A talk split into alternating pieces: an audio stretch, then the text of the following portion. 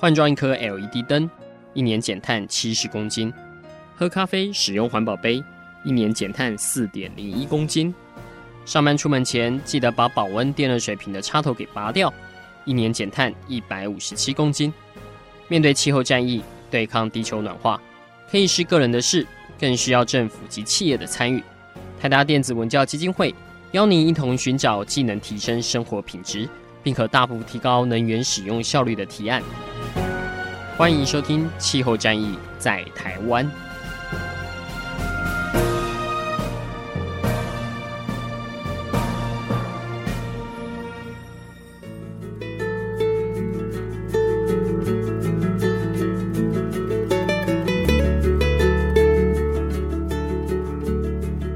各位听众朋友，大家好，欢迎来收听今天的《气候战役在台湾》，我是主持人台达电子文教基金会的高一凡。那相信大家现在都已经慢慢进入要放这个农历年的一个情绪了哈，这个年假即将来临，这样应该想必心中是还蛮欢乐的哈。这个二零一九年哈，这个西元年不过是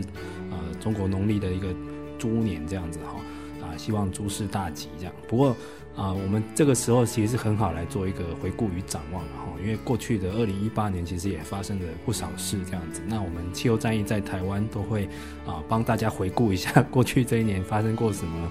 呃，有趣或遗憾的事，或者是在环境领域相关的一些重大讯息，这样子。那这一集我们一样邀请到的是环境资讯电子报的主编彭瑞祥先生，来帮我们做二零一八年整个环境重大议题的一个回顾哈。好，瑞祥再次感谢您来到我们节目中。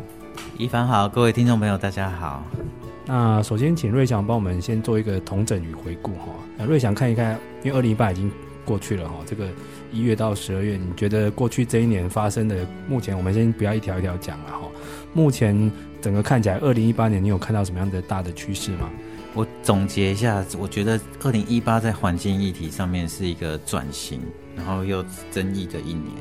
那为什么这样讲？因为资讯环境资讯中心做这个每年的年终回顾哈，已经做了十六年了，哎，十六十七年了。那我在整理的时候呢，我把这几年的这个回顾所看到的重大环境议题，再自己再整个浏览一遍，我发现就是二零一八年关于修法啦，哦是转型转变啊，或者是那个针对转型所发生的那些吵架争吵啊这一类的内容呢特别多，所以我觉得是说，我们整体上因为看到很多环境问题，所以。要在法律上啊，或是体制上做一些变革跟转型，但是确实啊、也因为要做转型，所以有引起很多讨论争辩，然后争辩当中有一些虚虚假假或是虚实分不清楚的讯息在流窜。那所以我是总结，二零一八年是一个转型，但是又充满争议的一年。那它显示着说，转型固然重要，就是我们看到看到环境问题，或是看到有人因为环境啊、受害而痛苦。那所以，我们才要去做改进。但是在改善、改革的时候呢，确实也要注意到公正转型。公正转型又呼应到这个去年的 COP 二十四啊的其中一个主轴，就是啊在舍弃化石燃料的这个路途上呢，确实哎那些比较因为这个转变而受到冲击，但是又没有能力去做应变跟调试的这些人，确实要去照顾到，要去落实啊他们在。转型的路上能够跟得上，而且是权益或者是生活品质跟条件呢，不会受到牺牲的，哎，这样子的趋势。对，这个去年这个 COP 二十四在波兰哦，这个卡托维兹举办哦，是第一次哦，这个他们主办单位自己主办国把这个公正转型哈定调为是一个大会的主轴之一哈。那我也去参加了几场跟这个有关的一个那个研讨会跟周边会议哈。那有一场就蛮好玩的，就是他邀请五个不同国家来分享他们自己的煤矿转型的现况这样子。那当然进度不一啦哈。那像波兰就是主办国哦，他当然一定要出来讲一下。哇，那个数字摊开来啊，他们过去煤炭多少工人、多少产值、多少矿坑，才刚开始而已。他们才刚开始准备要关，然后就很多的疑虑，很害怕这样子哦。包括像还有一些工人的工运团体的领袖会出来拜托一下，不要转那么快，或者要帮大家顾一下生计啊。我们工人很可怜，会有这样的一些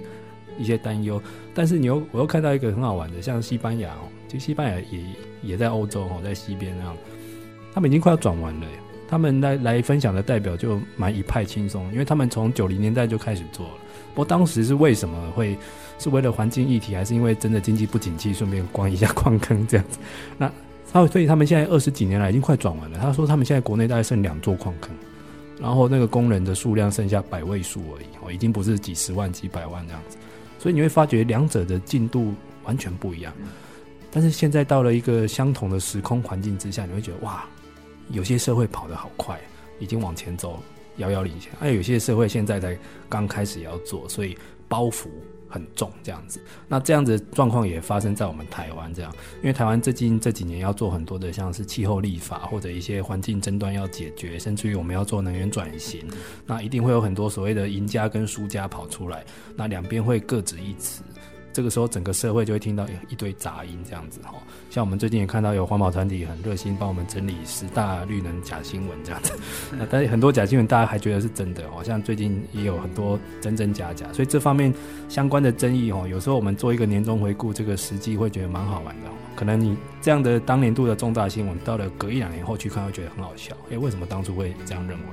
好，那我们现在开始进入环资，今年有帮我们做了一个呃，大家现在可以进入环境资讯中心的网站哈，去找这个题目叫做“二零一八年重大环境新闻的回顾”哈，是变革与转型争议的一年。它总共有整理出国内的方面是十一条的新闻哈，那国外的话有三条这样子。那我们先一个一个来讲哈。第一条我看到的是哇，这个这两年真的闹得很大哈。是农地工厂的东西哈，这个瑞想怎么看农地争议？现在是不是已经慢慢进入到地方政府或庄已经开始比较有共识了？到底是要让它就地合法呢，还是说继续去让它开始每一家都要揪出来这样子？嗯，农地工厂的问题是在于说，其实明明知道这些是违章的家数越来越多哇。那我们有整理说，从二零一零年以来呢，它差不多每年以五千多家的数量在成长，然后在。本来呢，在这个注意新政府，就是也就是现在蔡英文政府，他们有面对到这个问题的时候，定的这个原则，就是说在，在那个他上台之后的那些违章工厂的，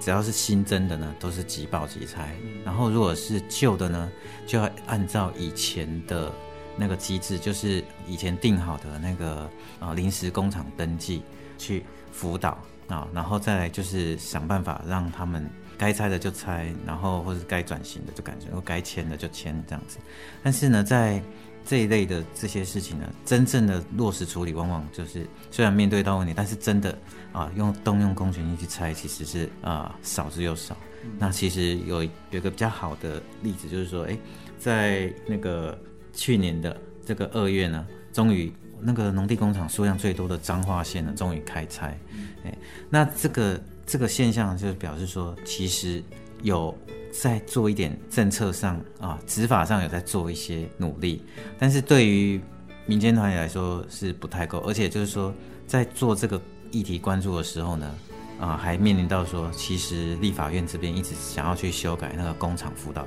管理办法，简称工辅法，就是说工法有设定关于，就是说，哎，你可以来登记啊，你违章工厂还我们还还没有去去做执法，你可以来做一个临时登记，然后里面有一个临时登记的期限，然后临时登记完啊，有一个列册管理之后呢，在做那个辅导的期限啊。那现在就是有一大堆的修法版本，是想要去修，一个是临时登记要不要再展延，或是辅导的期限要不要展延，等于说让这些这些违章工厂存在的空间更久这样子。那这就是问题是说，其实大家比较少注意说，农地工厂扣连的是食安问题啊，因为在农地当中呢，盖工厂它已经是违章了，那我们如何确保它的那个排水呢？是有。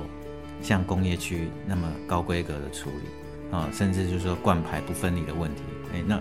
嗯，它可能就直接排到灌溉用水去，所以这是食安的问题啊。那这个是一个大事，我觉得就是说之后呢，也是一个新政府要持续面对的问题。对，其实这个农地工厂已经是一个我觉得台湾存在已久的现象，因为过去可能真的呃，大家真的是住商混合，或者是乡下在农田旁边就盖工厂，那时候也不觉得怎样。然后后来时间一久之后，哎，其实很多企业也做得不错哈，又被媒体报道为什么隐形冠军啊、台湾之光，但是偏偏是哎，现在一看哇。不合法。那对于我觉得政府来处理上也蛮棘手的，相信也不是一任政府在四年内可以立即解决的。但是到底要怎么去厘清这个争议？你要让它就地合法，就是说你有一个很明确的辅导过程，让它是可以算是适者生存。因为它如果要继续在台湾投资下去，我们希望它是符合我们在地的一些环境的要求，还有这边居民的一些期待，甚至于说食安的问题的源头要把它解决掉。所以这个我觉得，呃，有时候政府必须要。痛定思痛，哈，那个这个常年的，你会说它是历史工业嘛？也有点这样子，但是到了这个时代，不能再拖了，哈。那也希望，呃，这个相关单位必须要硬起来，或者是有时候你必须要有一个明确的路径，厂商也比较知道说，好，我有心要做，我可以怎么做这样子。因为我们相信这之中应该有一些还是不错的企业，他也是希望说可以跟社区、跟旁边的农农地是可以共好的这样子。那这样的企业应该要让他有办法可以留下来这样子，哈，也不用。急着就是一竿子打翻一船人，认定所有的农地工厂都是不好的，要全面剿灭哦。这个 听起来也蛮恐怖的哈。好，好，那我们先休息一下，接着我们再看看其他蛮多跟能源跟限速都有关的一些议题。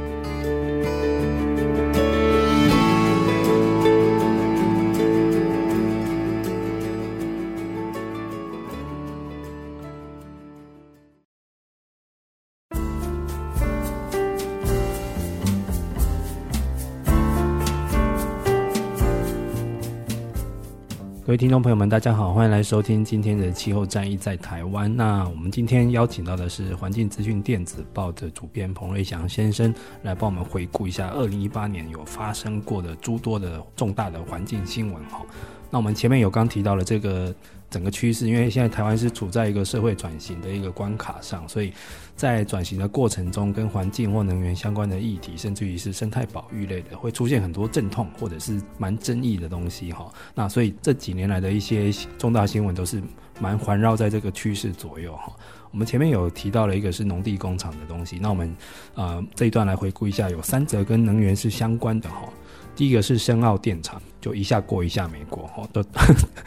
你讨你为两种不同的情境，一下要做，一下政府马上立马收回这样。那第二个是官塘的第三天然气的接收站哦，因为这个有牵扯到千年的早礁的生态这样，所以这个这个建设案也是意见非常的两极这样。那最后一个当然就是年底大家最记忆犹新的，就是以核养绿的公投，那最后是过关这样子啊。瑞祥怎么看这三者跟能源都有关的一个年度议题？啊，简单回顾，像深澳电厂的议题是说，呃，本来好像势在必行，一定要盖，但是后来观塘的这个第三天然气接收站这个案子通过之后呢，就深澳就是说可以不用盖了，然后。然后观塘案过了，那现在是在今年呢，是走入了海岸审理的程序，因为它的落点在海岸。那民间团体当然还是很反对。然后第三个是指那个所谓的以核养绿公投啊，就是指说，其实它实质的内涵是指要废除电业法里面的啊，特别明定废除核电的这个条款。啊，就是二零二五年不用一定要在二零二五年非核啊，但是整体上呢，环境基本法里面的非核家园呢还是存在，这个条文还是存在，台湾还是要走向非核的途径。那这三个我们都说跟能源转型有关啊，为什么这么说？一个是说，其实，在能源转型的路径上，那个民进党政府是设定说，我们在二零二五这个路线，如果说到时候核电为零的话，那其他能源的。占比是多少？那就是他们设定的目标是那个百分之二十的再生能源，百分之三十的燃煤，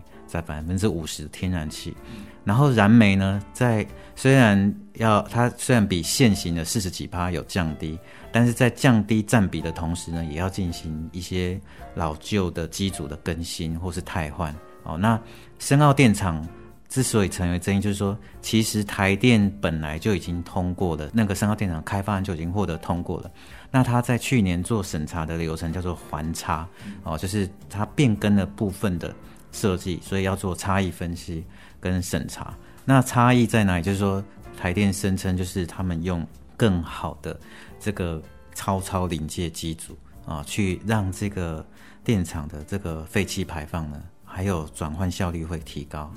那这样子的条件下呢，就是说它确实是比原来的旧案更理想一点。但是其实他早就不想，他本来就不想盖了。那为什么突然要盖？就是因为有这样的能源转型的路径的考量。然后第三天然气接收站也一样，就是因为想要在二零二五年让天然气发电的占比达到百分之五十，所以为了增加天然气那个发电量，接收站的这个能量也必须出来。那接收站选址就是目前就是它选在观塘工业区，那观塘工业区又紧邻着。啊，就是已经划为保护区的关心藻礁保护区。那它在关心藻礁保护区的北侧，比较靠观音区这一边。哦，但这个观音区里面的这一区呢，叫做大潭早教。那大潭早教是之前没有划为保护区，确实是因为说，哎，他们的现状呢，之前比较少人注意，然后也没有像关心早教那么那么原始，因为以前也被中油做一些油管施工破坏过了。所以在这个选址上就被中油相中。那反对的团体呢，其实是认为说，为了这个能源转型呢，其实不一定要牺牲早教等等的。哦，那这整体呢，我觉得一个最重要的现象是说，我觉得从民间团体来看是说，最令人惋惜说，社会大众比较没有注意到比较理想的能源转型的路径，不只是这个占比的问题。它还有更重要的问题是说，其实我们整体的发电容量呢，其实不需要去增加，因为如果说我们如果能能够做到所谓的削峰填谷，这个术语的意思就是说，我们常常有用电的紧张的需求，是因为我们的尖峰值跟平常的这个落差太大，为了那个尖峰值多出来的发电的需求呢，为了让这个备转容量呢更有余裕，我们就要多盖很多电厂。但是如果民间的诉求是说，我们如果去采取能源的调度系统去改善，比如说虚量反应这一类的，听起来比较艰涩，但是实际上对于调度能源调度是更灵活、更弹性，利用这些弹性的方式去把这个峰值抑制下来，那其实我们备转容量就拉高了，就不用再去盖新的电厂或是新的这个建设新的接收站。那所以其实它是我们在能源转型的路线上。以民间团体的观点是，不需要再被迫盖燃煤新的燃煤电厂，或是被迫破坏早教之间做抉择。那但是很遗憾是说，哎，在行政院长这个层级的反应，或是对批评的声浪的回应来讲呢，我觉得比较可惜是没有看到他这样的讲法，因为他就会说啊，我们不要核电，那我们一定就要就是要盖燃煤或是天然气啊，就会听到他这样的说法，却没有看到他在。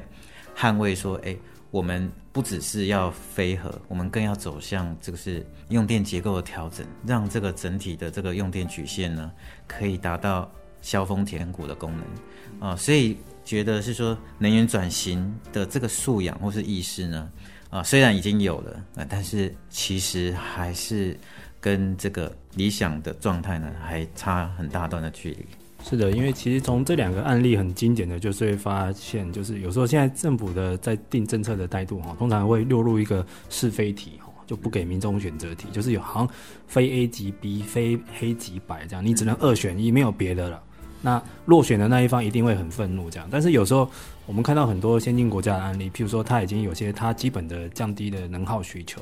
它已经不需要用那么多电或那么多能源了，那需求降低，后面的转换空间就很大。老实说，所以有时候我们会觉得，你到底有没有尽力在做类似像刚刚瑞祥讲的，提高能源效率，或者是尽可能采用很多创新的节能的方法，这样子哈。调度的。对，就是你在减肥之前，你先起码你已经努力瘦身了哈，不要说我还要越吃越肥哦。我就有些觉得我们台湾对电力需求的态度是这样，就一直在找。新的电力来源，但是没有在想说，哎、欸，其实很多是不是被我浪费掉？我可以先省下来这样。那当然，呃，现在也是希望说，未来在不管是提高能源效率，或者是一些创意节能或智慧节能的方法，可以慢慢被落实在我们政府的政策规划里面。不然现在有时候这个连讨论都没有进入哈，就是有时候觉得啊，节能台湾做不到，然后就马上带过。那我们到底要核能还是要什么？哦，就觉得有点本末倒置了哈。那我们再看一个跟这个有关的，就是 呃年底的以和养绿公投。老实说，我们最近很多这个同温层都还在疗伤中哦，因为大家都发觉，呃，民意的差距既然现实是这么的残酷哦，因为这个赞同方哈是以大概五百八十九万对四百零二万票哈，大概一百八十万张票以上的差距获胜这样子。那当然目前呃挺和这边这边的团体是非常的得意，就觉得啊。还是台湾有很多人支持核能这件事，但是其实我觉得这个事情也没有那么单纯啊，因为他只是要民众决定这个二零二五这个时间要不要划掉这样子。那至于说反核的立场或废核的立场有没有转变，其实另外一回事了。那不过好玩的是哈，因为环资中心有帮我们整理这个相关的新闻哈，这个公投后不久之后，台大风险中心发表了一个调查，其实有百分之四十四的民众误以为核能是台湾发电主力。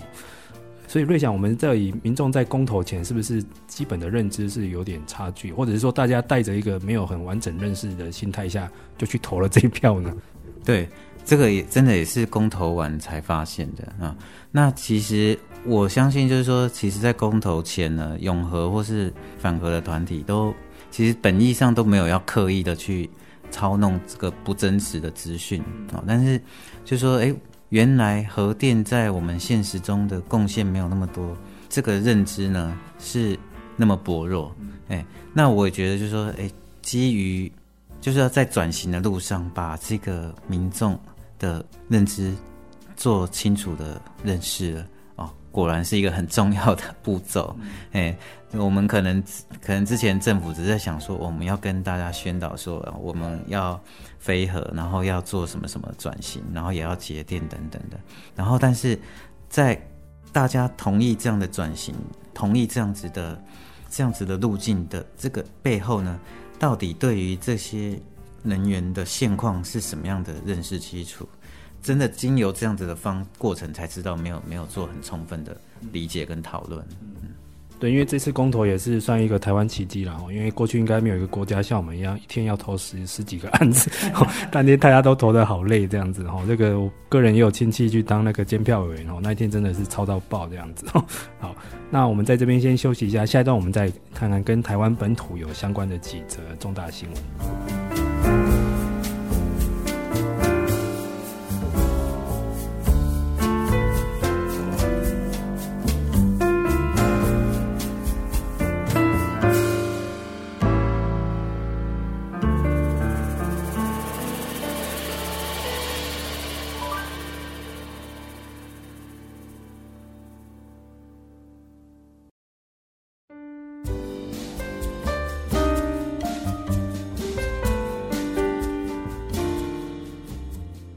大家好，欢迎来收听这一集的气候战役在台湾。我们今天趁着要进入这个二零一九哈，其实已经进入了哈，但是对于我们在过这个农历年的来说，这个二零一九这个猪年还没正式来临哈。来，到我们回顾一下二零一八发生了哪些重大的环境新闻。那我们今天的来宾是环境资讯电子报的主编彭瑞祥先生哈。那其实环境资讯电子报非常用心，从二零零一年到现在，每年都帮我们整理这个年度新闻的回顾这样子哈。那我们刚刚前面有讲到了一些是相关的，像是农地工厂或者是能源转型的很多的新闻，都已经成为年度一个重大的议题。相信这个在今年也会是一个要继续关注的一个重大话题哈。那现在我们来讲一下大家几个单一的事件哦。会过去这一年会通常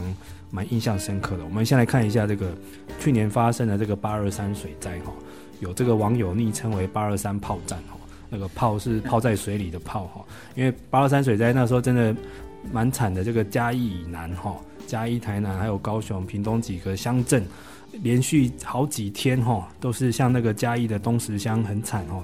淹水淹了五天没有退哈，那那时候，而且好像也不是很大的一个台风，现在好像跟这个淹水灾情跟台风的规格不太有成正相关哈。那但是去年一开始其实台湾也根本没有什么台风的威胁，去年其实台风来的很少哈，反而是比我们纬度偏北的日本去年一口气来了六个哈，破他们的历史记录这样，所以也有人觉得日本的那个去年还蛮惨的哈，这个气候灾情不断的肆虐这样。瑞祥怎么看待这个去年的八二三水灾？你们家有没有淹到？哦，我们家在台北啊，是没事啊。哦，那这个回顾一下，八二三当时是主要是台南嘉义嘛，啊、哦，下了超过六百毫米的雨量。然后，但是呢，就是说像宜凡刚刚讲的，我们这个我们最近的一些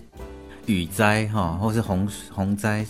它其实好像没有跟那个。台风正相关呢，常常就是这种及时的雨量，反而是造成淹水的灾情。但是这个及时的雨量又不是特别的峰值，就是说，比如说，呃，那个我们的岛它就有去统计，那公共电视它就有去追踪这个。当时的这个雨量，其实降雨强度累积值呢，并没有超过八八风灾，然后每小时的这种时雨量呢，也没有达到是前三名的这个程度。所以，到底为什么会造成这么大范围的这个嘉南地区的水患？其实就是分析起来，就是有排水不良、地层下陷跟大潮的原原因呐、那排水不良其实牵涉到是说，其实这个所谓的因应极端气候的这个公共建设呢。这个有一个名词叫做调试，就说现在极端气候的发生频率越来越多、越高的情况下，其实我们的公共设施要有这个调试的思维。我们这几个这个天灾来看呢，其实就要调试的地方真的很多，就是它不是特别大的雨量，就就时雨量或者是累积雨量来讲，都不是特别的、特别的惊人或特别的猛烈。但为什么会这样？那我们到底有没有跟上这个国际性的趋势？像说，哎，我们要我们要海绵思维哦，城市就是要朝向海绵城市设计，它可以，或者是说滞洪的空间够不够哦，或是排水有没有能够让我们去因应这个更极端的这个这个气候条件等等的。所以我觉得它是提醒我们啊，就是说我们在没有台风。来的情况下，然后也不是特别猛烈的，历史记录上不是特别猛烈的这个雨量的情况下，我们还是面临面临到这些问题。台南又是一个已经升级的这个五都之一，所以就是是不是应该更有资源去做这方面的规划，让我们可以啊，让人可以跟这个水共存啊，这样子的思维下去，而那。有一些，就算我们要加强排水，或是滞洪啊，或者是改善地层下陷等等的这些，是不是除了工程思维之外，还有其他的软性的呃这些配套啊、那所谓的软性的，就是譬如说啊、我们的这个地表呢，它的含水性其实不完全是靠工程思维、传统的工程思维来处理，就是工程上的这个治水措施，是不是也需要调整？哎，我觉得这是这是给我们功课。对，因为其实过去的几任政府都蛮努力，在每年其实都拨蛮多的预算在治水工程。嗯、那但是所以去年这个八二三炮战也让很多网友笑说，那治水工程又一日回到改革前，然后就就破功这样。那其实没有那么单纯，因为现在真的像瑞祥讲的，很多极端天候的来临哈，它呃可能只要几个小时的强降雨就淹了。不管在哪里，真的都淹。因为像八二三炮战，其实那时候，呃，台北的乡民不用太高兴。其实忠孝东路也发生淹水，哈、哦，它差一点在忠孝东路最热闹哈四段那边，哈，就是俗称东区，差一点那个水量就要盖过捷运站的入口。大家想想，再高一点就水就灌进捷运站了，哈，水淹捷运这样的画面，哈，这个从。二零零一年那时候就没有再发生，所以台北的乡民这次也是差一点就要被淹了哈，所以我们也不用太高兴或太幸灾乐祸哈。那当然相关的单位，我相信政府单位一定会有很多的准备跟计划，因为台湾真的是一个很习惯面对台风跟降雨的岛屿，我们真的在这方面一定要比日本做得更好，因为日本它。这次这么多灾情还可以，情有可原说他们不习惯面对，因为他们真的以前台风也不多，顶多刮到九州，这次刮到本岛还北海道，真的是很恐怖的事哈。那台湾是没有借口的。好，这我们下一条来回顾一下哦，这个新闻最近又热起来了哈。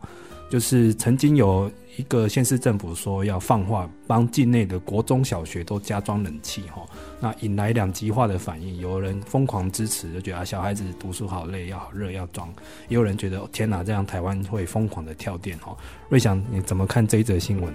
其实那个选入去年的新闻是因为说刚好那个国发会副主委他去。德国考察嘛，然后就说德国都没有在装冷气，然后就在媒体上被批得很惨。所谓的德国都很少装冷气等等的，其实应该不是重点啊，是说其实就是做空调这样子的这个设备使用呢。如果我们有一些配套的话呢，我们不是每一个空间都需要很强力的空调设施去调整。那这个所谓的。做好准备是什么意思？就是，呃，其实去年我们同事有去德国做考察，做什么主题叫做建筑节能的考察。建筑节能除了传统的这种，就是呃家电设备啊，或者是那个空调呢，都是用节能的，能够在能源节约上呢，啊，做技术上、设备上的改进之外呢，其实还有一个很重要的元素呢，是做隔绝热交换。叫做隔热的这个设计，所谓的就是除了家电或者是那个空调这些东西做改善，还有我所讲的那隔热，就是指建筑外壳。建筑外壳设计它是不是可以阻隔啊室内跟室外的这个热能交换？假设在那个温带或寒带地区，它就是可以造成啊，如果我们开暖气，可能一天只要开一小时，然后不用一直开着。那或者是在台湾这样的地区，我们开冷气。可能开一小时就不用开一整天，就可以度过那个很难受的最热的时候了。那那这样子的这样子的思维，反而是啊，去德国考察，我觉得我们比较需要去得到的这个精华。但是如果只是流于在说，哎，其实装冷气是好还是不好，这样子就有点可惜了。那我们去努力的改善建筑外壳这件事情，反而是可以结构性的去改善我们的啊住商的用电结构，而且它可以。更有效的去降低啊，我们刚刚讲的这个抑制尖峰用电的这个需求啊，所以如果说像我们用空调的时候，开空调最猛的时候就是最热的时候，那这时候也是啊用电尖峰最高的时候。那所以如果我们可以改善这个降低峰值，其实对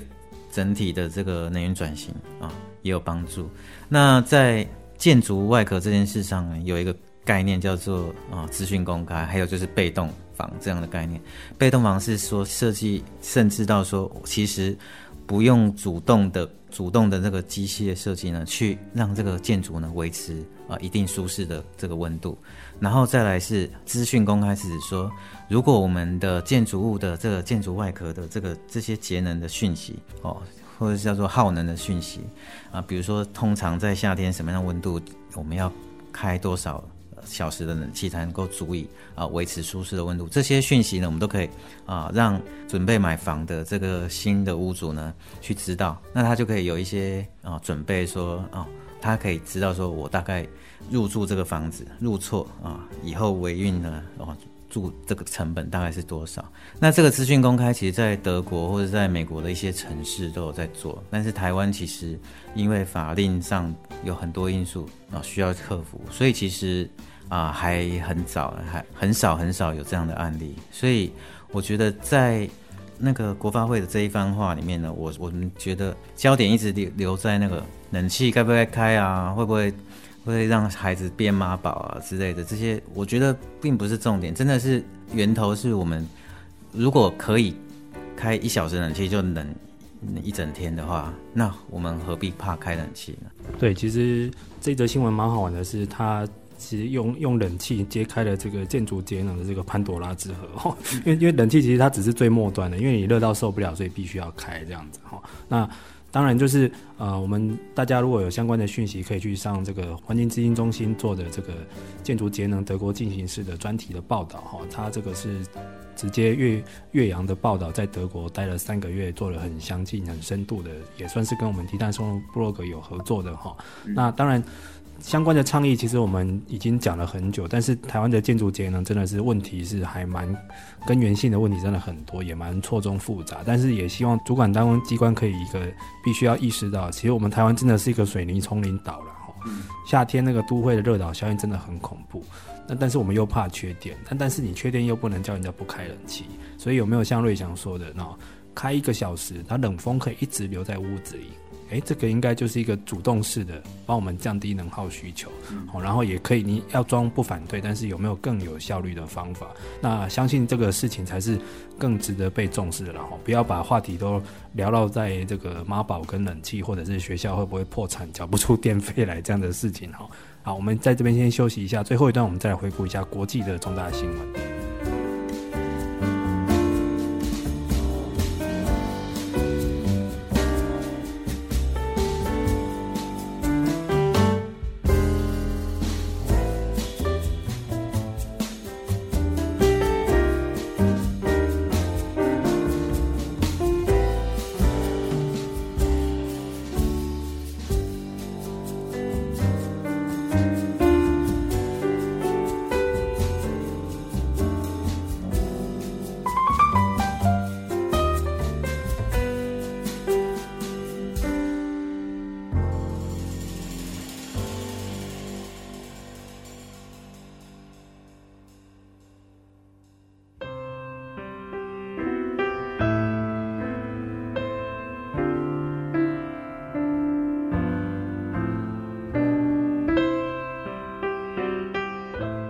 各位听众朋友，大家好，欢迎回来。今天的气候战役在台湾，我们今天邀请的是环境资讯电子报的主编彭瑞祥先生来帮我们回顾二零一八年发生过的重大的环境新闻的回顾。哈，那我们刚刚前面三段大家讲的都是关于台湾方面的一些新闻，我们最后一段来讲一下国际。哈，这个国际上这个公认最近这几年最夯的，包括也吹到台湾来，就是跟。海洋废弃物、海洋垃圾跟相关的衍生，包括限制塑胶、限塑，这个都是蛮同一个趋势下的话题哈。那去年这个已经各国很多政府都已经开始采取立法的行动，要来限制、来控制这个塑胶垃圾的量哦。包括台湾也加入了这个阵营哈。我们今年开始哈，会有很多的服务业的业者店面，大家应该发现他们已经不能给你塑胶袋了哈。所以接下来大家或者是你要自备一些环保碗筷啊什么的哦，或购物袋要来。帮忙救救海龟啦，救救什么海洋生物的，大家都很可怜之类的哈。那但是去年啊，我觉得如果从科学发现来看，环环资列出了这个国际新闻是蛮可怕的哈，因为人类的粪便已经验出了微塑胶，哇天哪！这个瑞祥，这个表示塑胶已经早就进入我们的食物链了。对啊，维也纳的医学大学团队，他们就是验过。来自欧洲、日本跟俄罗斯受试者的粪便，发现有塑胶为例。哦，那其实这是一个有一定的脉络，就是说之前啊，最早就是说，呃，有人发现在这个海洋上已经形形成啊塑胶涡流了啊，就是海面上的这个塑胶垃圾已经都形成涡流，然后再进一步有人去验那个，就在海水中捞一池海水出来验，发现啊塑胶。微粒的这个数量呢，已经大过于海中微生物的数量了。然后再就有人在鱼体里面发现一些塑胶微粒等等。就说当初人们在面对环保团体的警告，就是说，哎，我们把垃圾丢到海里面，或是随便乱丢，造成垃圾流到海里，然后经过种种的太阳照射或是海浪的拍打、侵蚀作用等等，让那些塑胶它们不能分解。只能变成碎片，然后最后会不会变成啊、海里生物的食物，然后进到人类的食物链？这件事是一直以来的担忧。然后透过这一次这个维也纳大学团队的这个研究证实，哇，竟然真的人类的粪便里面检出了微塑胶。哦，那所以其实可以显示说，塑胶进入食物链这样的警讯呢，已经很明确了。那我们能够做什么？我觉得这是一个表示说限塑的政策，不管在政策面或者是在个人的生活面，都是一个很迫切的课题。那我们能不能来得及处理这个事情，还真的不知道。嗯，有研究报告是说，到了二零五零年，海中的塑胶量哈总重量可能会超过野生鱼类的总重量。对，甚至于又会有担心我们的以后的孩子或孙子吃不到鱼哈，因为不知道什么叫鱼。因为到时候海里没有鱼这样子，那不过这也我我觉得这真的是一个，呃，算是人类的自己的罪过。因为老实说，以前地球上是没有塑胶这个东西，这完全是人类自己发明出来的一种化学化工的产物这样子。那它的量已经多到了掩盖掉，呃，真实的一些。环境的分布，甚至于会灭绝到一些鱼类、一些一些物种，这样，这真的是还蛮罪过的吼。所以，呃，要怎么样去抑制呢？我觉得真的是这个议题，绝对每个人可以产生贡献的。你日常生活中少用，能少用就少用，或者是有一些替代的的用品这样子哈。像最近这一两年来，我们这个一些同温层、一些环境团体里面，以这个线索或者是呃要减少海洋废弃物相关的团体跟倡议，还有方法，甚至于一些产品，真的是五花八门。越来越多哈，所以表示这个议题是民众非常有感的哈，那也希望继续参与这样子。那我们最后一下来讲一个环境议题，就是大家也知道，我们每年这个台达电子文教基金会都会带队去参加气候会议这样子哈。那今年是刚落幕在波兰是 COP 二十四哈。不过今年这个跟这个气候会议最热门的新闻不是在场内哈，是在场外，因为法国掀起了黄背心运动哈，而且呃现在播出时间是一月多了哈，还没有办法终止这样，因为民民众的怒火是越烧越恐怖。那这一条黄背心运动也被收录到环之所整理的重大的国际新闻里面。呃，瑞祥你怎么看这个黄背心运动？台湾前一阵子也有老车的业主在反弹，就是不想太换车子。这个好像也是蛮相关的哈。对，就是说，呃，在法国它有特定的背景啊，就是说，呃，马克宏想要加征那个燃料税，哎，然后，但是呢，在这个政策之前呢，又有减税对富人减税的这这个动作，所以就变成说给人家的观感是说，为什么是啊减税，然后但是去增加一般民众或者是贫穷的这个税务的负担？因为像这个用能源的这个附加税呢，常常最有感的是一般或是穷苦的民众、底层的民众，就是说他们可能在。把这个能源呢视为生活必需品的时候呢，这个必需品的这个消费如果上涨了，对他们来说就等同于整个物价上涨。那这样子其实对他们的负担是很重。那所谓的这效益，我是觉得说。啊，因为当然，现在黄背心运动不只是在反对这个事情啊，它好像就是说，整个掀起了法国里面的很多这个贫富差距或是啊社会不公的问题，很多弱势团体或是其他议题的弱势者都站出来，啊，趁着这个风潮来反对政府。但是我自己看待是说，这个呼应到我们一开始提的，就是说这个。在这个转型的路上，我们有很多的措施要端出来啊。那真的端出这个措施之前，我们是不是有顾虑到这个公正转型的课题啊？是不是有充分的资讯，以及充分的民众参与，以及就是把这个不同的社会阶级所必须、所应负担的责任呢，把它理清啊，然后沟通清楚。这有点像，就是说啊，在历次的 CUP 讨论下来，常常被。啊、发展中国家拿出来课题就是说，我们虽然有共同的温室气体减量责任，但是我们的责任应该是有差异的啊，共同但是有差异的责任，也就是说，啊、富人或是资源更丰沛的这些阶级呢，理论上是啊、造成这个现状最大的贡献者，但是啊、在转型的路上，他们所付的代价是不是相称？这是真的是会造成怒火的课题。对，因为这个议题包括像呃这次的环资也有收录到一条国内新闻，就是空污法的新法上路哈，然后希望要淘汰一些老车，特别是一些柴油货车哈，这一定年限以上。但是那时候也是引起了蛮多的反对，这样包括像呃，老实说了，台湾如果你要算那个油耗最多的，每天用油的，其实就真的是这一批货运的的业者。但是他们有没有能力马上去符合政府的要求去换车？这样他可能会跟你说，我的生活都很辛苦了，哪来的闲钱去换车？就算你要给我补助，我真的也没办法去做到。所以有没有政府有没有去先去啊、呃、想一下这样的反对的阻力，或者是这样受害的族群哦？有可能受益的是环境，但是受害的就是有一些民众是受害的，要怎么去补偿他们，甚至于说去有没有更两全其美的办法？我觉得这都是政府可以去想的。那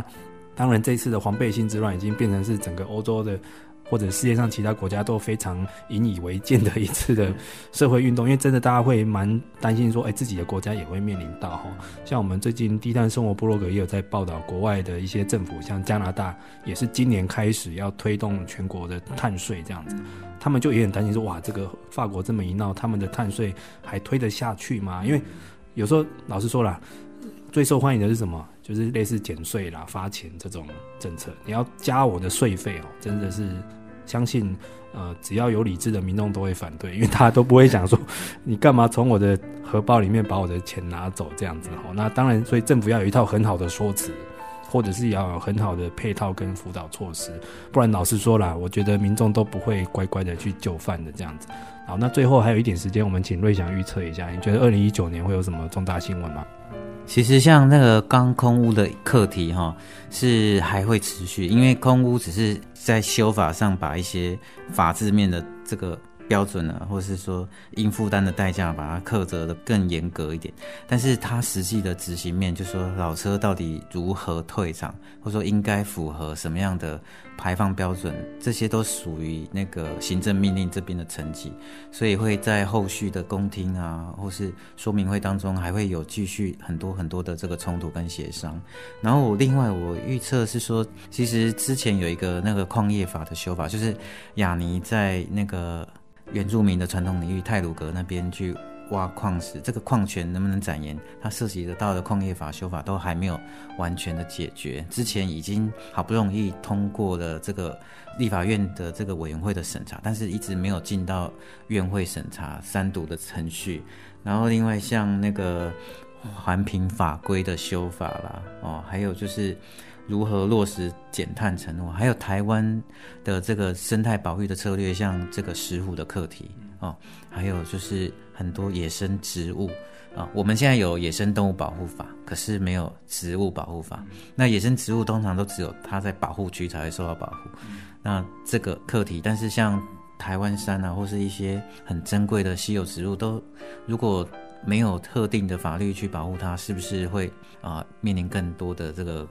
采集的压力？哦，会不会消失等等？这些都是今年可能后续会处理到的政策问题。嗯。好，那谢谢各位听众，在瑞祥的指点之下，大家应该回顾完二零一八，应该对二零一九的发展，现在应该也心里会有底了哈。应该大概会循着这几个路线，今年有可能重大的新闻会发生在这些领域这样子。好，那今天也很感谢瑞祥来到我们节目中，那各位听众欢迎下次再继续收听《气候战役在台湾》，拜拜。以上节目由台达电子文教基金会独家赞助播出。台达电子文教基金会邀您一起环保节能爱地球。